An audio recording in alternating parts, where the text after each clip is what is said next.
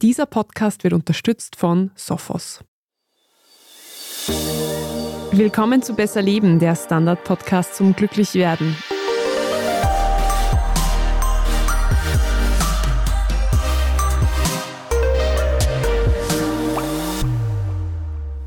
Ich bin Franziska Zeudel. Ich bin Selina Thaler. Und Selina, wir haben erstaunlich viele Anfragen zu diesem Thema schon bekommen, das wir uns heute anschauen. Und passend zur Weihnachtszeit gehen wir es heute an.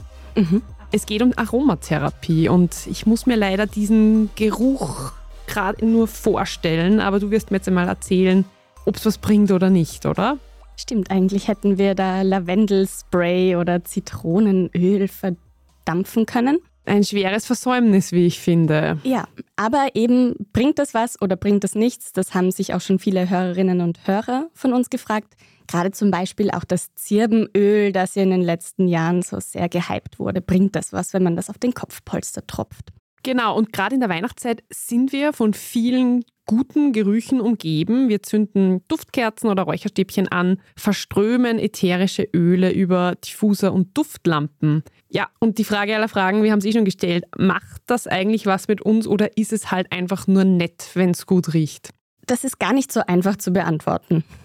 Das werden wir im Laufe der Folge noch merken. Also die meisten Menschen reagieren sehr stark auf Gerüche beziehungsweise jetzt Duft oder Gestank, wobei das ja sehr individuell ist, was wir als gut oder schlecht empfinden. Und wenn wir jetzt bei diesem Duftkerzenbeispiel bleiben, wenn jetzt eine Person zum Beispiel Vanillegeruch sehr gerne mag, dann wird sie sich vermutlich kurz freuen, wenn sie diese Duftkerze riecht. Gleichzeitig wird diese Person aber schlecht oder sie muss das Zimmer verlassen, weil eben jemand so einen Lavendelspray versprüht. Und das kann daran liegen, dass eben Gerüche sehr stark mit unserem emotionalen Gedächtnis verknüpft sind. Also vielleicht hat es in der Kindheit dieser Person zu Weihnachten immer nach Vanille gerochen und deshalb macht das jetzt was mit ihr, nämlich wohltuende Erinnerungen wecken und deshalb ist das vielleicht so ein heimeliges Gefühl. Und Vielleicht hatte eben der gefürchtete Mathelehrer irgendwie so einen Pullover, der nach Mottenkugeln gestunken hat und deshalb dieser Lavendelgeruch eben schlechte Erinnerungen hervorruft. Das heißt, das kann schon was mit uns machen, aber meistens versprechen diese Kerzen ja viel mehr als das. Also zum Beispiel eine Duftkerze, die eben für sofortige Entspannung sorgen soll. Oder so, wenn man Zitronenöl in so einen Diffuser, so ein Duftlämpchen gibt, dass man sich dann besser konzentrieren kann. Oder wenn man sich ätherische Öle auf die Brust schmiert, dass das dann gegen Covid-19 zum Beispiel wirkt. Also solche Versprechungen stimmen einfach nicht. Okay, aber schaden kann es auch nicht, wenn es gut riecht, aber keine Wunder bewirkt bei uns. Jein, eben weil man einfach noch nicht eindeutig sagen kann, das ist gut und das ist schlecht. Dieses ätherische Öl hat genau diesen Effekt und das andere hat jenen Effekt, weil es einfach zu wenig gehaltvolle Studien gibt rund um sogenannte Aromatherapie. Und deshalb kann man einfach keine eindeutigen Aussagen über die Wirkung treffen. Und es gibt eben auch nicht zu unterschätzende Nebenwirkungen, wenn man so ätherische Öle nicht richtig anwendet. Das schauen wir uns dann eh noch an. Aber was gerade bei der Duftkerze auch ein Punkt ist, die wird jetzt vermutlich nicht so viel mit dir machen, das stimmt schon. Aber sie kann giftig sein. Einerseits, weil ein Argument, das für jede Paraffinkerze gilt. Also Paraffin ist ein Erdölprodukt und wenn das verbrennt, entstehen einfach Schadstoffe wie Ruß oder Feinstaub, das dann in unsere Lungen gelangen kann. Und je mehr zum Beispiel diese Kerze flackert, also irgendwie am Fenster steht oder rußt, also so schwarz wird, umso mehr Schadstoffbelastung. Und das kann eben auch noch mit den Duftstoffen zu einem Cocktail ein bisschen werden, weil halt diese Duftstoffe, oft weiß man gar nicht, was ist da jetzt konkret in der Kerze enthalten. Sind das natürliche Stoffe oder künstliche Stoffe? Und was passiert eigentlich, wenn die verbrennen? Also da gibt es viele große Fragezeichen und die Forschung geht eher davon aus, dass es nicht so gut ist für unsere Lungen. Und deshalb ist es auch wichtig, dass man den Raum nach einer Duftkerze ordentlich lüftet. Okay, und was ist jetzt konkret mit ätherischen Ölen? Ja, das sind so die häufigsten Aromaträger, die in diesem Forschungsbereich untersucht werden, jetzt zum Beispiel im Vergleich zu Duftkerzen oder so Räucherware. Viele Menschen sehen so ätherische Öle als eine sehr sichere oder natürliche Alternative zu klassischen Medikamenten an. Aber je nach Herstellung und Qualität sind diese Öle gar nicht mehr so natürlich, sondern ziemliche Chemiebomben und unterscheiden sich einfach so stark in der Zusammensetzung, weshalb es auch oft so schwierig ist, allgemeine Aussagen über ein bestimmtes Öl zu treffen. Was bestimmte ätherische Öle schon können, ist, sie haben in Laborversuchen allerdings, also immer in so Experimentsituationen, mhm. nie in irgendwie übertragbaren Alltagssituationen vielversprechende Wirkung gegen Viren, Bakterien und Pilze gezeigt. Aber ob es uns Menschen jetzt vor einer Infektion mit Viren schützt, wenn wir da im Alltag so Öle versprühen oder inhalieren oder so Kapseln schlucken, das wurde noch nicht seriös am Menschen untersucht. Also da kann man jetzt auch nicht wirklich was sagen. Es gibt eben Studien, die zum Ergebnis kommen, dass ätherische Öle positiv auf unsere Stimmung, Angstzustände, Schlaf und Übelkeit und auch Schmerzen wirken. Aber wie gesagt, sind diese Studien einfach sehr oft mangelhaft, einfach weil das Studiendesign schlecht ist, weil man das Ergebnis nicht reproduzieren kann, weil man keine Vergleichbarkeit mit Placebo-Studien gemacht hat oder auch einfach die Zahl der Versuchspersonen viel zu gering war oder es eben Mäuse waren statt Menschen. Das sind die einen Studien und die anderen Studien, die sagen genau das Gegenteil. Also, dass sich die Symptome der Versuchspersonen nicht verändert haben, wenn sie solche Öle genommen haben. Aber ist es dann überhaupt seriös, von Aromatherapie zu sprechen? Ich persönlich würde sagen, nein. Dieser Begriff hat sich halt entwickelt. Das ist eigentlich keine Therapie. Also Aromatherapie heißt zwar Therapie. Manchmal liest man auch Aromapflege. Klingt irgendwie komisch. Komischer, ja. Wäre wahrscheinlich aber näher dran, weil diese Aromatherapie kann jetzt nicht allein eine Krankheit heilen oder vorbeugen. Sie ist immer eine Komplementärtherapie, das heißt in Kombination eingesetzt wird. Insofern ist es eine alternative Therapieform und ist so eine Unterform von der Pflanzenheilkunde. Was ist jetzt damit gemeint? Also ich glaube, es ist eh schon ein bisschen durchgekommen, aber mit dieser Aromatherapie ist eine Behandlung gemeint, wo eben PatientInnen mit ätherischen Ölen, die aus Pflanzen gewonnen werden, zum Beispiel so Pfefferminze, Zitrone, Eukalyptus, Rosmarin, Rose, Lavendel, das sind, glaube ich, eh so häufige Öle, die eben damit behandelt werden. Und damit sollen eben so Gesundheitsprobleme gelindert werden und die Lebensqualität gesteigert. Das inhaliert man zum Beispiel eben über so einen Diffuser. Das ist so ein bisschen wie so ein Luftbefeuchter, der halt zusätzlich auch noch einen Geruch verbreitet oder Raumspray. Oder vielleicht kennst du das auch bei Erkältungen, macht man oft so eine Inhalation mit einem Wasserbad.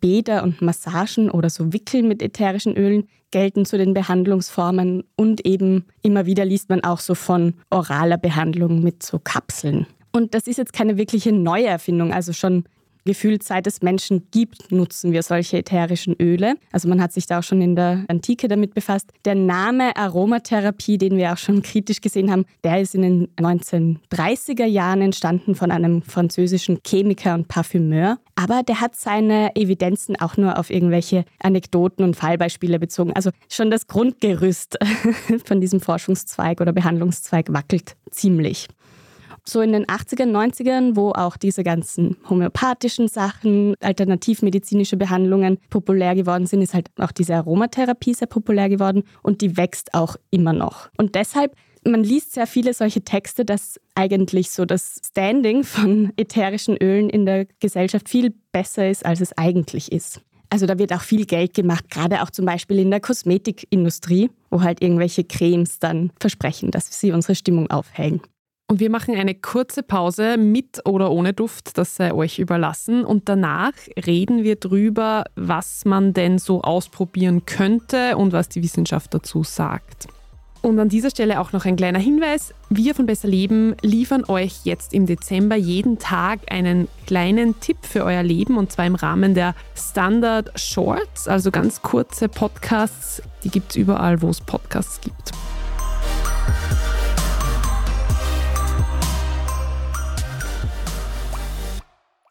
Cyberangriffe sind eine der größten Bedrohungen für Unternehmen.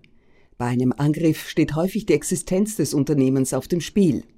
Sophos bietet als erfahrener Cybersecurity-Hersteller einen 24-7-Service gegen Cyberbedrohungen, der sich individuell anpassen lässt und auch in Kombination mit IT-Security-Tools anderer Hersteller genutzt werden kann. Jetzt informieren unter www.sophos.de/mdr.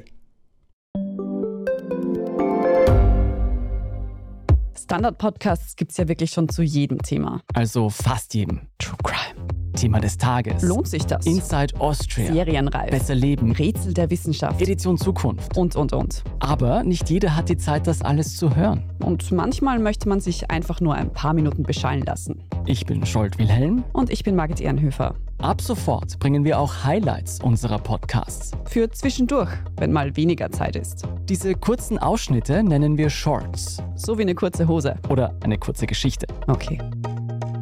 Und Shorts vom Standard finden Sie jetzt überall, wo es Podcasts gibt. Ja, Selina, du hast es schon so ein bisschen anklingen lassen, aber ich frage trotzdem nochmal ganz direkt nach. Wird durch so eine Behandlung eigentlich wirklich etwas besser? Was weiß man da? Kann ich dir auch nicht wirklich sagen. Also befürchtet. die durchgeführten Studien geben das einfach nicht her. Ich habe ein paar Beispiele mitgebracht. Die haben sich die ExpertInnen von Medizin Transparent angeschaut. Das ist so eine Fact-Checking-Seite. Und die haben sich so übliche Versprechungen eben der Aromatherapie angesehen. Zum Beispiel, ob Lavendel gegen Schlafstörungen hilft. So ein Klassiker. Und aufgrund der dünnen Studienlage ist es einfach unklar, ob es hilft, das zu inhalieren und dann schläft man besser. Die Studiendesigns haben, wie gesagt, gröbere Mängel. Auch unerwünschte Nebenwirkungen durch längerfristiges Inhalieren sind unklar. Und auch, wie man das anwenden soll. Also tropft man das aufs Kopfkissen oder stellt man sich irgendwelche getrockneten Blüten aufs Nachttischchen. Auch mit diesem Schutz vor Viren, Bakterien und Pilzen, den habe ich auch schon angesprochen, der ist auch nicht hinreichend untersucht. Auch bei Bluthochdruck, Demenz, Übelkeit, Erbrechen nach Operationen sowie Krebserkrankungen oder Geburtsschmerzen hat man sich so verschiedene Ansätze der Aromatherapie angeschaut. Und das Ergebnis dieser Studien, es sind keine Empfehlungen möglich, es braucht bessere Studien. Und was rät die Wissenschaft jetzt? Also so wie ich das verstanden habe, zur Vorsicht oder beziehungsweise nicht einfach blind irgendwie jeglichen Versprechungen zu vertrauen, die auf diesen Fläschchen draufstehen, weil es bräuchte eigentlich einheitliche Regelungen, wie man diese Öle richtig anwendet oder auch die anderen Duftlampen und Kerzen und auch wie viel Öl notwendig ist, um deinen Effekt zu erzielen oder wie deutlich der Effekt überhaupt für die PatientInnen spürbar ist. Auch wann und wie oft soll dieser Duft verabreicht werden und für welche Personen ist das zum Beispiel auch weniger geeignet. Wenn man es jetzt trotz deiner eher kritischen Einschätzung vielleicht trotzdem mal ausprobieren möchte, wie geht man es denn am besten und am vernünftigsten an? Ich denke schon im besten in Begleitung von Ärztinnen oder Aromatherapeutinnen, wobei das jetzt kein geschützter Beruf ist. Es gibt auch MedizinerInnen in Österreich, die so ein Diplom von der Ärztekammer in Phytotherapie haben, also das ist diese Pflanzenheilkunde. Und wenn man das jetzt auch für andere in Betracht zieht, sollte man bedenken, dass gerade Kinder und ältere Personen vulnerabler sind, was diese Nebenwirkungen angeht. Das heißt, die sind da eher gefährdeter. Das Klimaschutzministerium und die Umweltberatung haben dazu zum Beispiel eine Broschüre rausgegeben, in der sie raten, dass Schwangere, Babys und Kleinkinder unter 18 Monaten nicht für längere Zeit diesen ätherischen Ölen ausgesetzt werden sollten. Das gilt auch für so selbstgemachte Kosmetik und Raumduft. Also ich glaube, das, was man so sich merken sollte, ist, dass man es nicht übertreibt und einfach auf die korrekte Anwendung achtet. Wenn ich mir jetzt so ein ätherisches Öl kaufen möchte, worauf muss ich denn da achten? Einerseits die Qualität. Also wenn da naturrein draufsteht, heißt das, dass das Öl wirklich nur aus der Pflanze gewonnen wird und keine weiteren Zusätze hat. Am besten sollte das dann auch noch in Bio-Qualität verfügbar sein. Und wenn da jetzt zum Beispiel draufsteht echtes ätherisches Öl, ist das jetzt kein geschützter Begriff und es ist auch keine Garantie für Reinheit oder Qualität. Also da kann auch noch irgendwas anderes dazu gepanscht sein. Nur weil dieses Öl natürlich ist, heißt das noch lange nicht, dass es harmlos ist. Also diese Öle sind sehr stark konzentriert und wenn man die nicht verdünnt anwendet, also jetzt zum Beispiel mit einem Trägeröl, Mandelöl ist da zum Beispiel ganz oft dabei, dann kann das zu Nebenwirkungen führen. Zum Beispiel so Hautreizungen, allergische Reaktionen, Atembeschwerden, Asthma und Kopfschmerzen. Das sind so die häufigsten Nebenwirkungen. Und auch geschluckt können sie in geringen Mengen giftig sein. Also man sollte am besten wirklich auf diese Warnzeichen auf der Flasche hinten drauf achten. Was in Studien auch noch herausgekommen ist, ist, dass manche von diesen Ölen so hormonähnlich wirken können. Das heißt, die können auch Auswirkungen haben auf die Schwangerschaft oder auch zum Beispiel das Brustwachstum bei Männern fördern. Also das sind dann wie so, ich hoffe, ich bin jetzt nicht ganz am Holzweg, aber ich glaube, die heißen dann Phytoöstrogene, also so pflanzliche Östrogene, die da eben wirken. Und was auch noch ist, was die Qualität angeht, diese Öle können sich sehr schnell verflüchtigen und sind auch leicht entzündlich, wenn man die in der Hitze stehen lässt. Auch nicht unwesentlich in der Weihnachtszeit, wo viel Deko und der Weihnachtsbaum herumstehen, ja. Voll. Jetzt wissen wir ja seit Corona, wie unangenehm es ist, den Geruchssinn temporär zu verlieren. Das haben ja viele so als Nebenwirkung erlebt von der Krankheit. Kann man den wieder trainieren? Ja, also der Geruchssinn ist für uns wichtiger, als wir lange gedacht haben. Und auch die Wissenschaft hat den sehr lange sehr stiefmütterlich behandelt. Aber was wir zum Beispiel wissen, ist, er ist eine Warnfunktion vor Gefahren und Giftstoffen wie zum Beispiel Gasen. Oder jetzt an Weihnachten, wenn es so plötzlich ein bisschen verbrannt riecht, sollte man vielleicht schauen, ob der Weihnachtsbaum schon brennt oder nicht. Oder ob die Kekse im Ofen vielleicht doch schon ein bisschen länger fertig sind. Genau. Aber wenn man jetzt eben wegen Covid auch den Geruch verloren hat, dann kann sich das schon auch auf die Lebensqualität auswirken.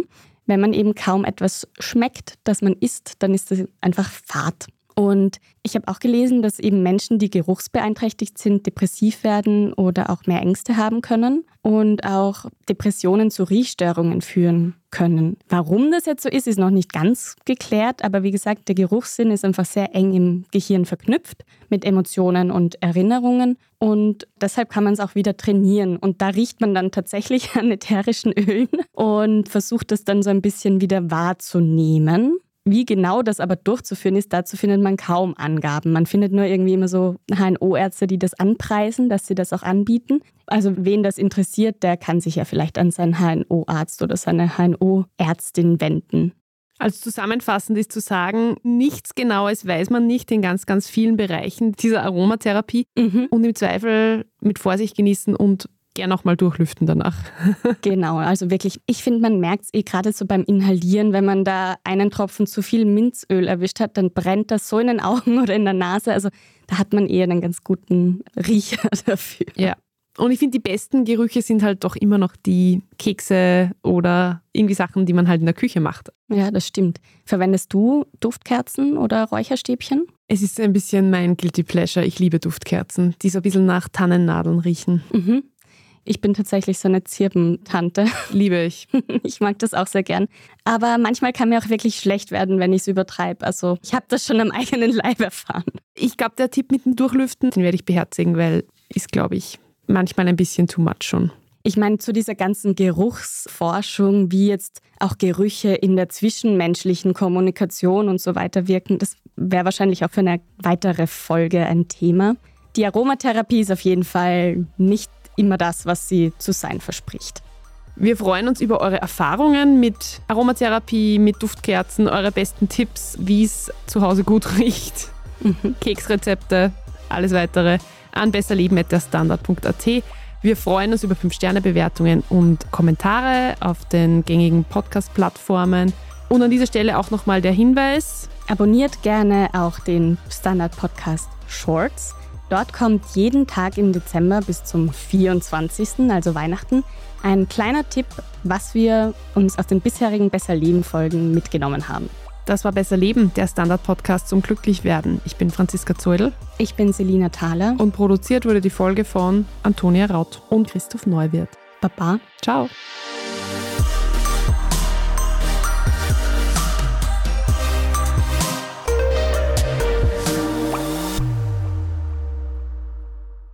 Cyberangriffe sind eine der größten Bedrohungen für Unternehmen. Bei einem Angriff steht häufig die Existenz des Unternehmens auf dem Spiel. Sophos bietet als erfahrener Cybersecurity-Hersteller einen 24-7-Service gegen Cyberbedrohungen, der sich individuell anpassen lässt und auch in Kombination mit IT-Security-Tools anderer Hersteller genutzt werden kann. Jetzt informieren unter www.sophos.de/mdr.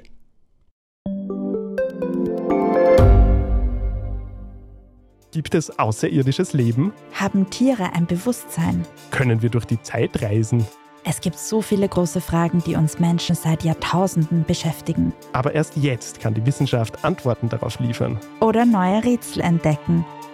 Ich bin Tanja Traxler. Und ich bin David Rennert. Im Standard-Podcast Rätsel der Wissenschaft gehen wir großen Fragen der Menschheit auf die Spur. Wir fragen Wissenschaftlerinnen, was in schwarzen Löchern passiert wo die Aliens bleiben und die Fusionskraftwerke und wo die Mathematik an ihre Grenzen stößt. Rätsel der Wissenschaft, jeden Mittwoch eine neue Folge. Überall, wo es Podcasts gibt.